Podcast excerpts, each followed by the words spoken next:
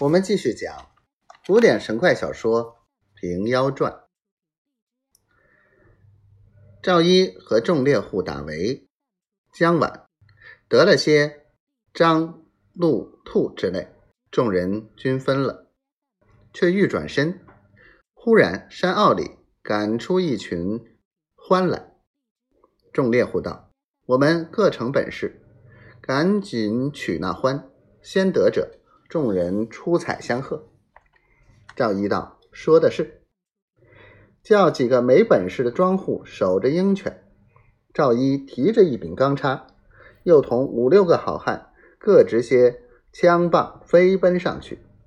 那一群獾被人赶急四散走了，众人便分头追赶。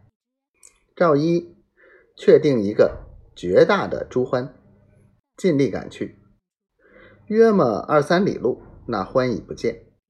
赵一心中不舍，跑上高处望时，只见那獾还在前山坡下乱草中东跳西钻，要寻个孔洞躲藏。赵一尽力又赶，转过了几个山坡，那獾走的没影只见一头大角鹿在坡下吃草。那鹿觉得人来，便跑。赵一道：“虽赶欢不着，若得此路，也好遮羞。”慌忙脱下布衫，拴在腰里，飞奔下坡，赶了好一程，那路又不见了。只听得泉水乱响，赵一跑得口渴，正要寻口水喝，看着几处涧水，都是小小去处，不甚洁净，依着流泉来路，挨寻上去。又行了一程，直到那山坳之中，一股清泉如珠帘喷薄下来，下面有个水潭，潭里都是石子，一清彻底。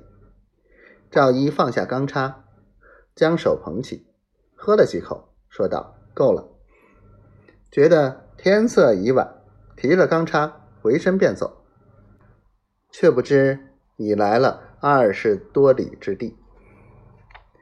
此是九月初八日，日光才退，早现着半轮明月，正是乘兴而来，败兴而去，一步揽一步，约么行不上一二里。月光之下，远远望见前面树林中有些行动之影。赵一站住脚头，定睛看时，却原来是一个野狐。头上顶了一片死人的天灵盖，对着明月不住的磕头。赵一道：“奇怪，常闻人说狐能变化，莫非这孽畜弄着这道？我且悄悄看他怎地。”